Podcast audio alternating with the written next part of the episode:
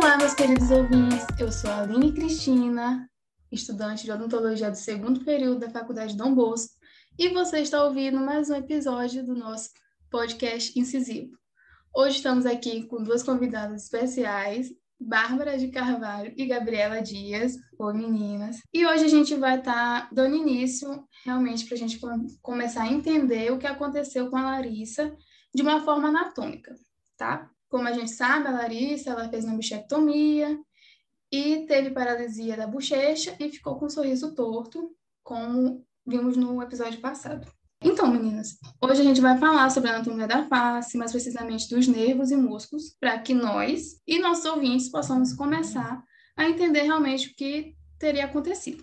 Como a gente sabe, na face existe cerca de 20 músculos esqueléticos e sua localização específica permite a realização dos diversos movimentos do rosto, conhecida como a mímica facial, certo? Bom, Gabi, você pode começar falando para nós um pouco sobre os músculos que envolvem a boca e suas devidas funções na mímica facial.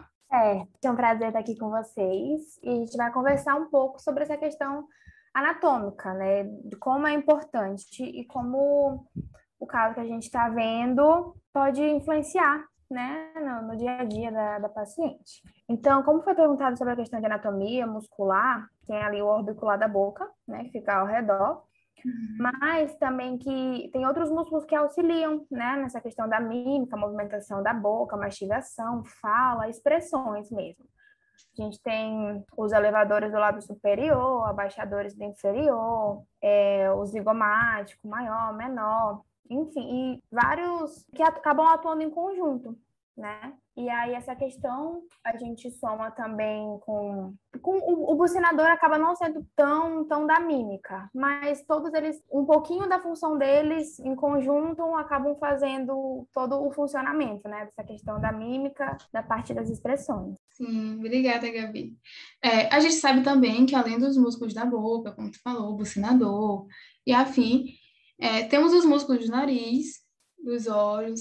Então, Bárbara, você podia explicar para que cada músculo serve, aonde cada um está inervado para gente? Oi, gente. É, complementando né, o, que, o que a Gabi falou, é, a região da, desse procedimento que a paciente realizou tem tantos músculos, alguns que ela falou da, da mímica, que são responsáveis pela, pela função de sorrir, de assobiar, de falar, de ajudar nessa movimentação. É, esse do, da asa do nariz que você mencionou, Aline, que faz toda a mímica dessa região. E também temos os músculos da mastigação, por mais que não envolvam a mímica, mas estão ali naquela região, que são os mais próximos da região do procedimento. Mas também a gente tem os outros, outros músculos da mímica, como o orbicular, prócero, frontal, que são todos os, os músculos que, que estão presentes na face. Outros músculos estão presentes na face, mas tem os, alguns que estão mais intimamente ligados com a região do procedimento.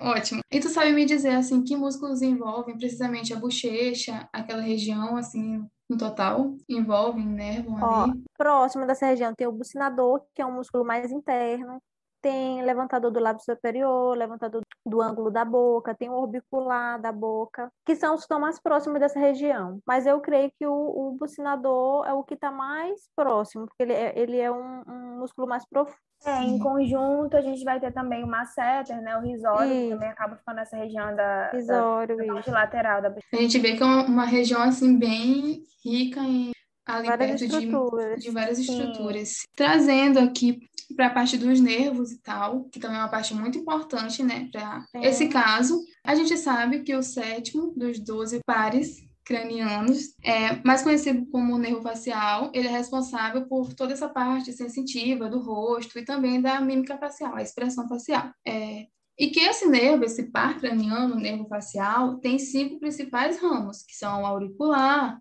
marginal, mandibular, bucal, zigomático e temporal. Vocês podem explicar para a gente acerca de cada estrutura que esses ramos inervam? Bom, o nervo facial, ele é o nervo, no geral, ele é um nervo que se dirige a esses, como a gente falou, tem os músculos da mastigação e tem os, os músculos da mímica facial. O, o nervo facial, que é o sétimo par craniano, ele é aquele que se dirige aos nervos da mímica. Todos esses nervos da face, responsável pela movimentação, pelas expressões, e é esse músculo que nerva essas regiões que a gente falou, como bucinador, risório, clavícula da boca, levantador do ângulo da boca. Como eu já falei, é os músculos responsáveis pelas, pelas expressões, o nervo que, que dá essa função aos músculos, então a gente já, já imagina essas duas estruturas, tanto o nervo quanto os músculos, né, foram, foram afetados nesse procedimento, né, porque ela não, não conseguia sorrir, não era isso? Sim, Uma dificuldade, né?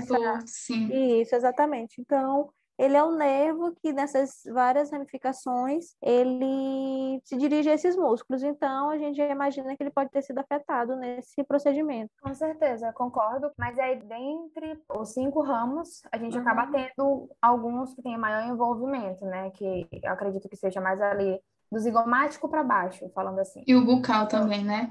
Isso, é, o zigomático, do zigomático para baixo, a gente vem do zigomático, bucal, marginal, é, da, marginal da mandíbula, isso. É, e o aí, cervical então... acho que nem tanto, até o marginal da é, mandíbula, imagina. É, acho até, isso, acho que até o marginal da mandíbula também. Uma, uma partezinha do zigomático, né, uns raminhos do zigomático, até o marginal da mandíbula, acredito que podem ter sido é, mais mais afetados, né? No caso, por conta da, da localização e a parte que eles se entrelaçam ali nesses músculos que a gente está conversando. Sim, obrigada, meninas. A gente sabe que as bolas de bichar são de muita importância para a parte anatômica e tal, porque elas atuam na sustentação do rosto, né?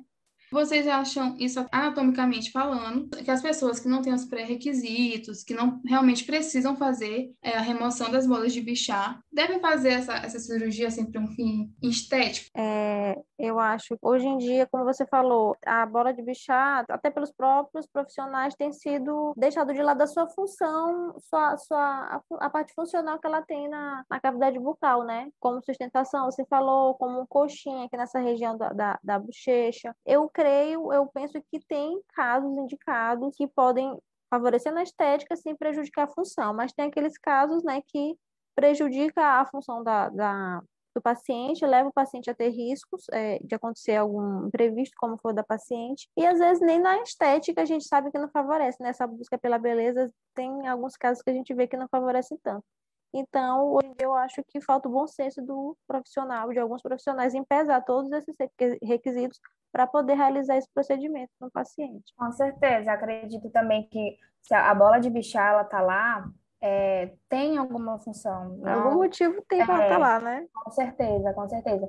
E aí, como está em alta a questão de procedimentos estéticos, é, as pessoas, principalmente as mulheres, né, visando muito isso, ter um rosto mais fino, esse tipo de coisa, tem que ser muito bem analisado, tem que ser muito bem estudado, porque a anatomia nem sempre ela segue um padrão, a gente tem as variações, então cada caso é um caso, tem que ser muito bem estudado. Mas também a gente não pode cancelar totalmente o procedimento, porque tem muitas vezes que eles são feitos para melhorar a questão funcional da pessoa. Tem pessoas que mordem, né, tem mordiscamento e aí se machucam Isso. por conta do tamanho do volume.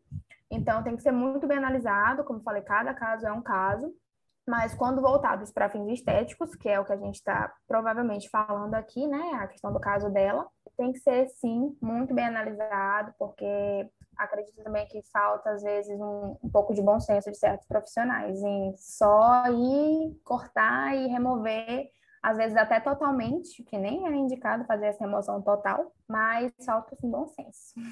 Até porque o paciente é leigo, né? Assim, a maioria é leigo, né? Não hum. sabe o que, o que é o, o, o ideal, o que é o, que é o correto, né? Então, o profissional está ali para orientar todos esses, esses fatores, eu acredito. Bom, meninas, muito obrigada de verdade por terem topado fazer parte desse nosso projeto, é do nosso querido podcast incisivo, como já falei.